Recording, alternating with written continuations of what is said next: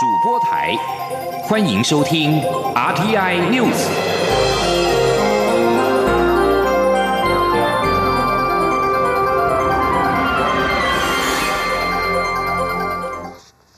各位好，我是李自立，欢迎收听这一节央广主播台提供给您的 RTI News。由交通部主办的全国观光发展会议今天在台北圆山饭店登场，上千名的观光界的产官学研代表凝聚共识，提出二零三零台湾观光政策白皮书，希望落实观光立国。不仅交通部要力拼改制为交通观光部，还将修改观光发展条例为观光发展法，以达成二零三零年国际来台旅客两千万人次的目标。为了擘画台湾下一个十年的观光发展蓝图，交通部今天举行全国观光政策发展会议，蔡英文总统也在交通部长林佳龙陪同下亲临开幕致辞。总统强调，政府的目标就是要让观光成为带领国家整体经济发展的火车头。他也有信心，未来十年台湾的观光产业将会创造新台币兆元以上的产值。记者吴丽君的报道。蔡英文总统十六号出席 Tourism 二零三零全国观光政策发展会议时表示，在各界努力下，今年来台国际旅客已突破一千一百一十一万人次，再度创下历史新高。包括日本、韩国以及新南向的旅客也都持续成长。根据全球穆斯林旅游指数评比，台湾更以要居全球非伊斯兰国家旅游目的地的第三名，显示台湾。为了体贴国际旅客的需求所做出的努力及用心，已经受到国际肯定。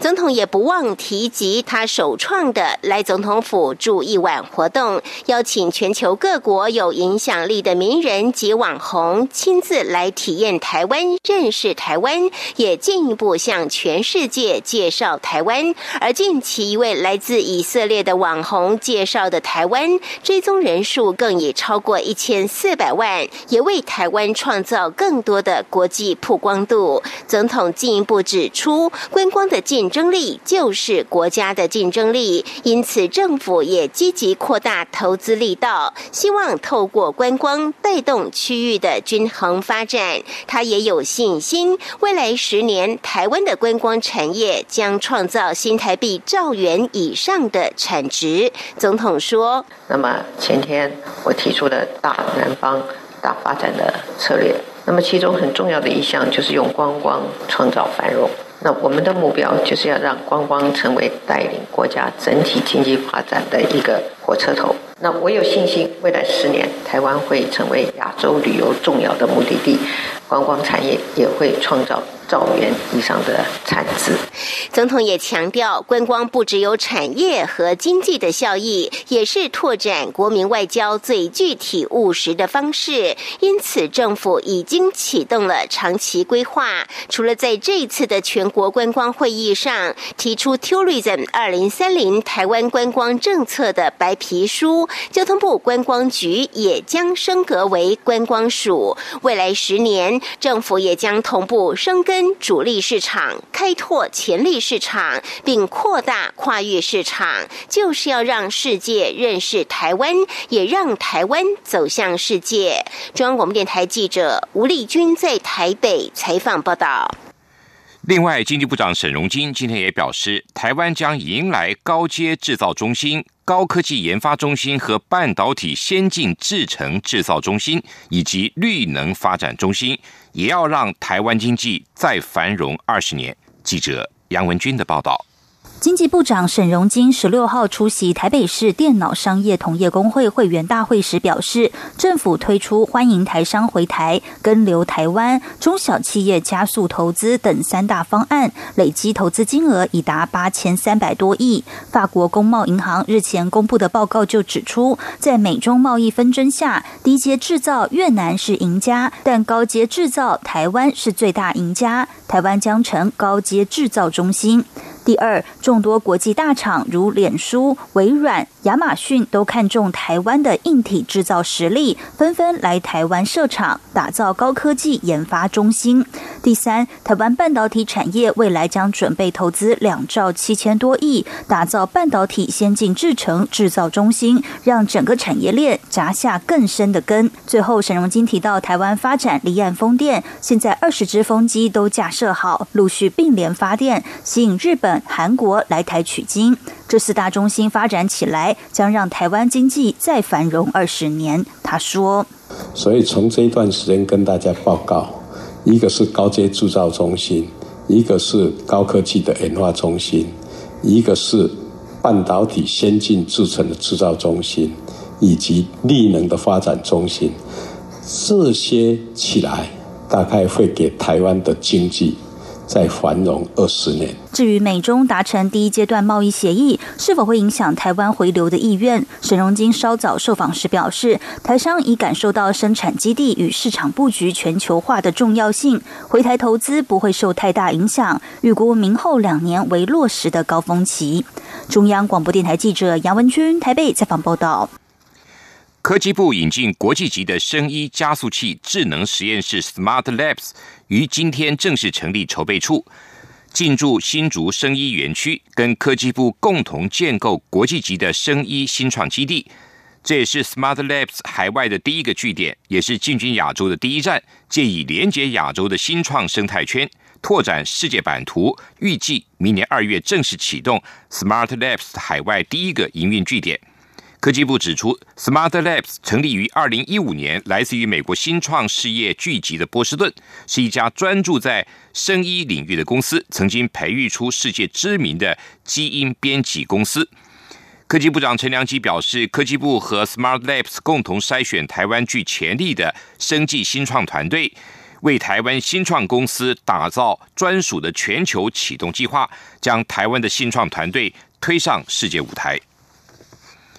行政院环境保护署署长张子静日前率团参加联合国气候变化纲要公约第二十五次缔约方会议，虽然无法参加缔约方的讨论，但是仍然积极在场外举办双边会谈，分享台湾经验。而今年也有不少友邦国家在会中为我仗义直言。记者肖兆平的报道。联合国气候变化纲要公约第二十五次缔约方会议刚在十五号于西班牙落幕，而今年则由行政院环境保护署署长张子静担任代表团团长，率团前往参加。虽然一如往昔遭中国打压而无法参加缔约方讨论，但在外交部努力下，依旧成功在国际说明台湾在气候变迁议题上的努力。十六号代表团于环保署举行反国记者会。说明此行成果。环保署环境卫生及毒物管理处处长蔡玲仪表示，尽管台湾不是联合国会员国，无法参与讨论，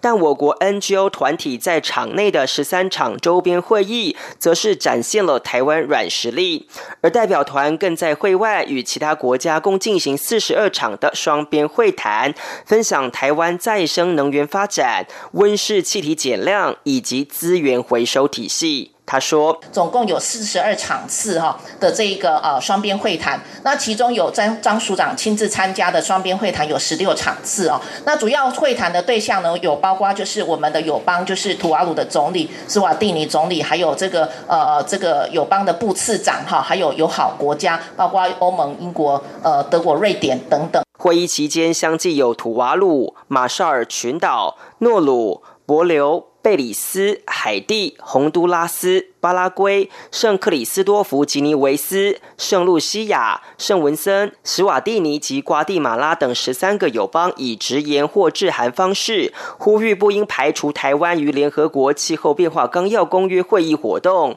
与会的外交部次长谢武桥说：“是十三个友邦，呃，致函或者是直言，他在会议场里面帮我们讲话，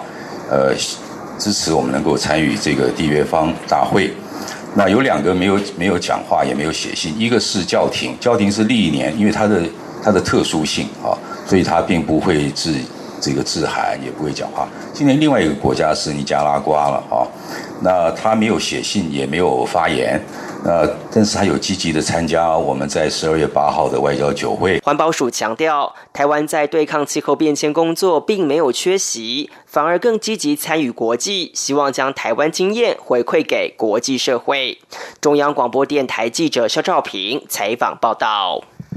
环保署长张子静今天也表示，温室气体减量跟管理法上路以来，温室气体的排放量已经出现趋缓。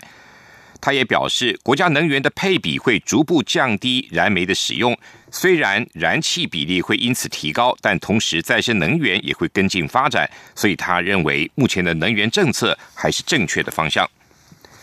蔡英文总统日前前往高雄参加新媒体新创产业知名的 YouTuber 波特王跟蔡总统一起拍摄影片，却引发中国合作厂商的不满，并且解约。波特王所属的巨阳公司执行长 Mars 今天出面表示，可能退出中国市场，但是他呼吁外界不要把焦点放在挺谁，我们要挺的就是民主。Mars 表示，他跟总统合作的这些影片里面提到了“总统”两个字不能出现，让他无法接受。波特王的事件引起政治人物关切，国民党总统候选人韩国瑜十五号表示抗议支持波特王，他认为两岸之间的互动。大家和平交流交往，政治归政治，经济归经济。而蔡英文总统竞选连任办公室今天也表示，台湾称呼自己国家元首为总统，竟然不兼容于中国当局，看起来很奇怪。或许在中国民主自由是非常稀奇的事。蔡英文总统今天受访时也对此事表达了遗憾。他指出，中国没有所谓政治归政治，经济归经济。台湾只有确保自己的民主跟国家安全，才能有经济跟创作等各方面的自由。中国外交部发言人耿爽今天在北京的例行记者会上表示，北京政府已经就中国外交官遭到美国驱逐一事，向华府方面提出了严正的交涉。纽约时报。十五号引述熟悉内情的消息人士披露，两名中国驻美国大使馆的官员自行驾车前往维吉尼亚州诺福克一处美方敏感的军事基地之后，今年秋天遭到美国政府秘密驱逐。纽时指出，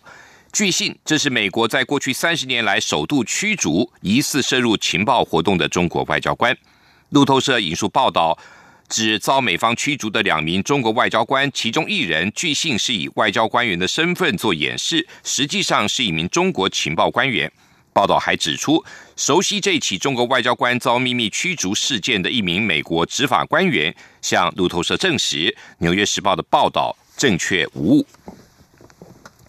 日本跟南韩政府今天针对日本强化对南韩出口管制，在日本东京的经济产业省举行的贸易管理当局的局长级的政策对话。距两国上一次在二零一六年六月举行的政策对话以来，已经相隔了约三年半。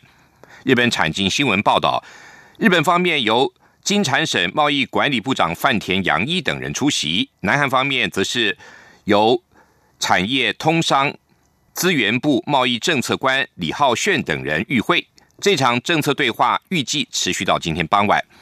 南韩方面预料在会中要求日本撤除强化出口管制措施，日本方面则坚持原先的态度，认为连串的强化出口管制措施是重新审视国内有关安全保障上贸易管理措施。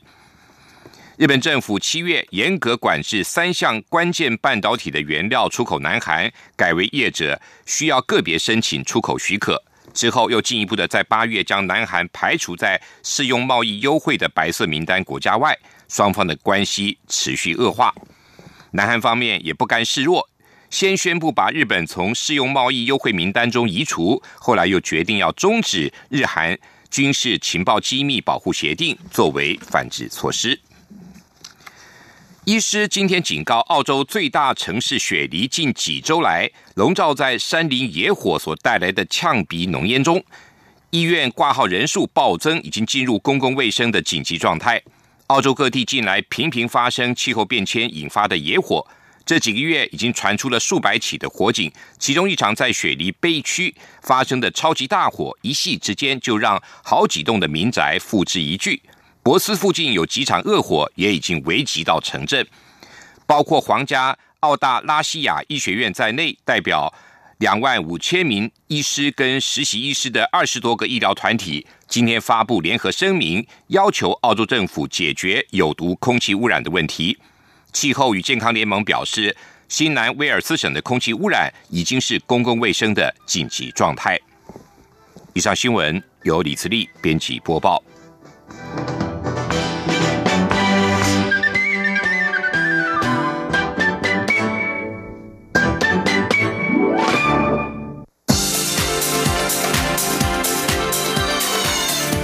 是中央广播电台台湾之音，欢迎继续收听新闻。欢迎继续收听新闻。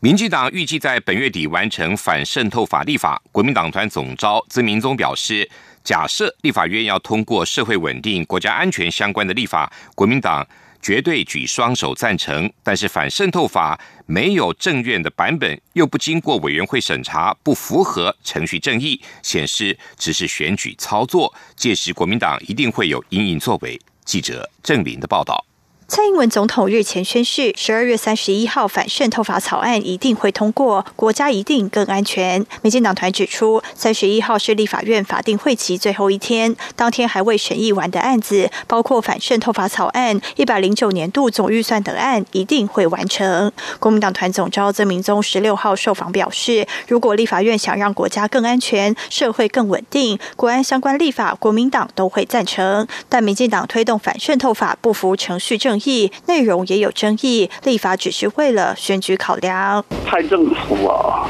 对，因为他在立法院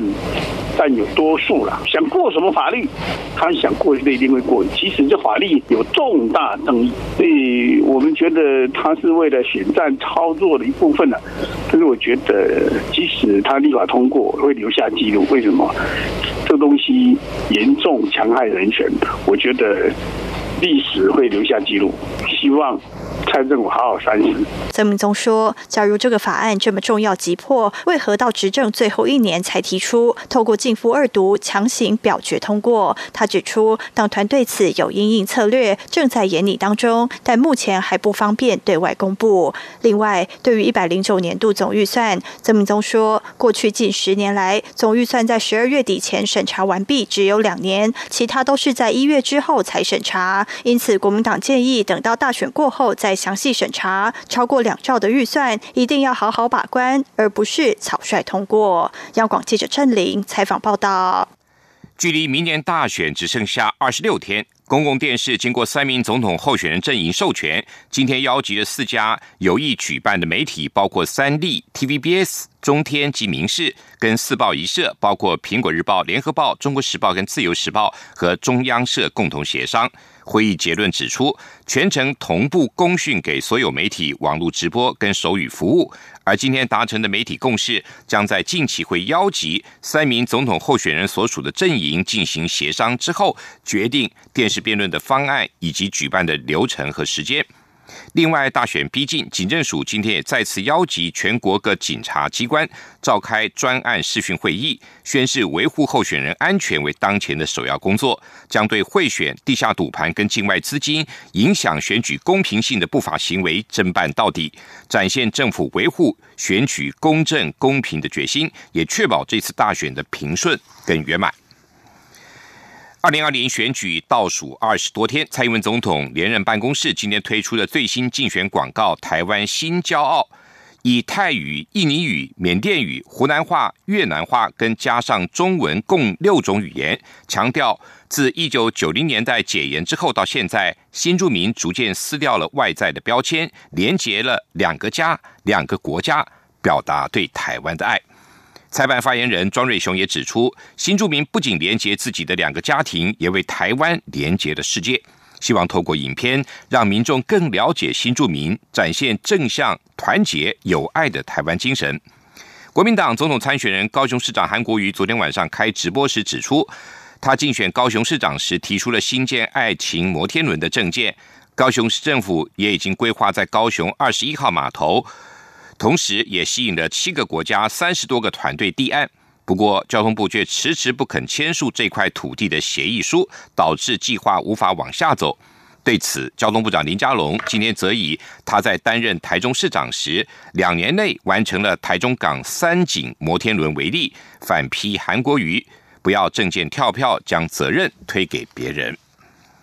针对摩天轮的议题，国民党总统候选人韩国瑜今天又再表示，中央不给钱、不给政策、也不给祝福，天天卡韩唱衰高雄，林佳龙应该好好的查清楚。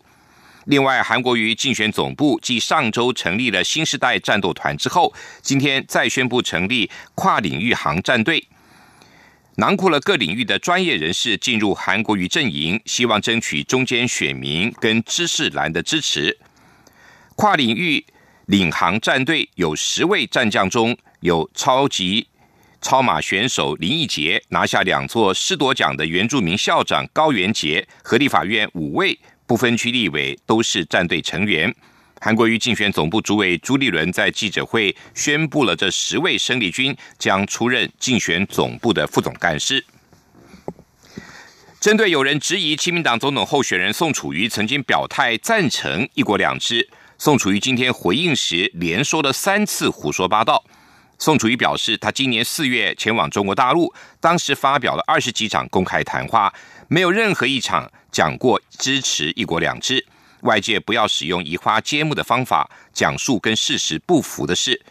至于蓝绿规划二十一号在高雄举办挺韩跟罢韩的活动，宋楚瑜再次提醒安全问题，希望大家不要动员对撞。他强调，民主是用选票而不是用拳头来对抗。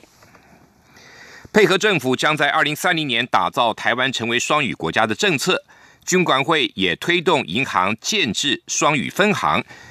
各银行双语分行也在近期陆续的开业。玉山银行打出了民营首家双语标示分行，今天在台大校园开业，行员清一色的都是台大毕业生。另外，金管会也选出了台湾首批双语示范分行，包括光谷银行、兆丰银行和外资新展银行两家。记者杨仁祥、陈林信宏的报道。民营首家双语示范分行十六号于台大校园正式开业。这些双语分行的行员都是从台湾大学各财经相关以及管理科系毕业，而且多益成绩平均八百五十分以上，以应应客户需要的双语服务。在双语分行内有外币自动柜员机 ATM，提供美元、日元、港币以及人民币等多种外币快速提领，并设有刷脸提款机，透过人脸辨识就可以提款。金管会推动双语分行，希望资产新台币上兆的十六家银行都能在北中南各设一家双语分行。玉山银行台北双语分行十六号开业后，接下来年底前中部和南部另两家双语分行也会开业，另外也会有六家双语示范柜台分行。希望台湾金融业能在亚洲或是国际上有更强的竞争力。玉山金控总经理黄南洲说。那目前我们也打算在北中南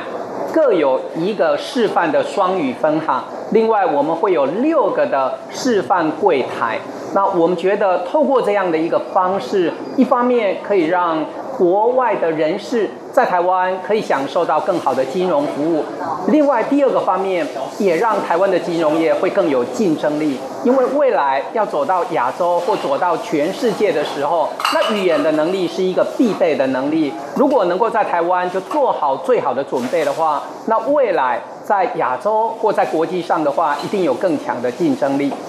民营银行自我响应金管会推动双语分行的政策，另外外资新展银和兆丰银行在天母的分行，由于本来就设立在外国人士较多的地方，周围有美国学校、欧洲国际学校、日侨学校等，因此也被金管会挑选为台湾推广双语分行的示范银行。此次新展银行设立双语示范分行，还特别安排新加坡总行的客户体验大使来台训练。金管会主委。郭立雄十七号上午也将前往这两家双语示范分行视察。中央广播电台记者杨仁祥、陈林信宏采访报道。学校的司令台摇身一变，竟然成为大冠鸠造型的攀岩场，而老旧的穿堂也变成了华丽的学习场域。教育部今天举办了校园美感设计实践计划的成果发表会，展现了九所学校变身之后的非凡环境。记者。杨仁祥、陈国伟的报道。教育部推动校园美学改造运动，今年从全国选出九所中小学，邀请七个设计团队改造校园空间。位在云林的山峰华德福国小，原本老旧的司令台，竟然变成一座具有大观旧意象的多元学习场域。我们把楼梯变成坡道，诶，小朋友可以爬来爬去，甚至可以骑独轮车、玩滑板都可以。那我们把司令台的墙面变成了一个攀岩场，哦，所以然后它同时我们做了一个像是呃腹部。布羽毛的的窗帘，所以不管可以开合，也有教室的功能。当这个布幕一打开的时候，学生都是哇的一声，非常的期待，能够透过学校的课程到这边做一个体验跟上课。各设计团队透过美学改善各种校园环境问题，包括美化垃圾与资源回收站、整理校内电缆线、翻新校园指标系统，以及改造学生餐厅。过程在施工的时候，我们挖掉了呃整个餐厅背后的一面墙，挖掉之后才发现，哇，原来它墙后面包裹的是一个大概是日治时期流传下来的一个图，所以我们立刻就是转念说。这幅图一定要保留下来，让旧的墙面跟新的空间能够共存共生，让呃未来的这些小朋友也可以了解这个墙的历史。我觉得最不可思议的，当你给了小朋友这样子一个空间的时候，你看到他学习的快乐，他完全非常非常的快乐。这空间是他没有体验过的。当我们进到一个新的空间，而空间是充满了这个创造力，充满了美感，他的学习力跟着就不一样了。教育部次长范训律表示，希望透过闲置再造、减法设计、可复制性等三大策略，在三五年后，让全台湾每一所学校都有一处能引以为傲、展现美感的学习新空间。中央广播电台记者杨仁祥、陈国伟台北采访报道。继续进行今天的前进新南向。前进新南向。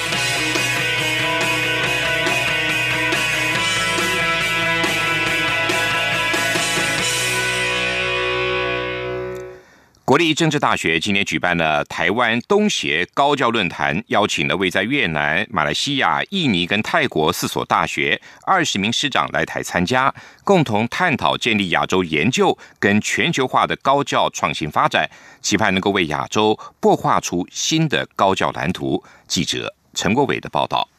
目标西南向国家政治大学首度举办台湾东协高教论坛，邀请越南河内国家大学所属人文与社会科学大学、马来西亚拉曼大学、泰国国立法政大学以及印尼艾尔朗加大学等四所东南亚学校的副校长、行政主管及教授参与，加上我国学者及专家，共约七十人与会。论坛中由四个国家的学校代表，针对如何建立亚洲研究，提出策略联盟战略，并由由正大各学院主管与各国代表共同讨论全球化下的高等教育创新与发展，分享彼此在亚太地区高教方面的合作经验，并就如何强化创新课程、交换学生、互派教师以及开设联合学程进行深入交流。正大秘书处组长龙银珍说：“正大主办这个台湾东协的高教论坛，主要是也响应政府的新南向政策。另外就是我们在年底的时候，即将在泰国开设第。”一个海外的办事处，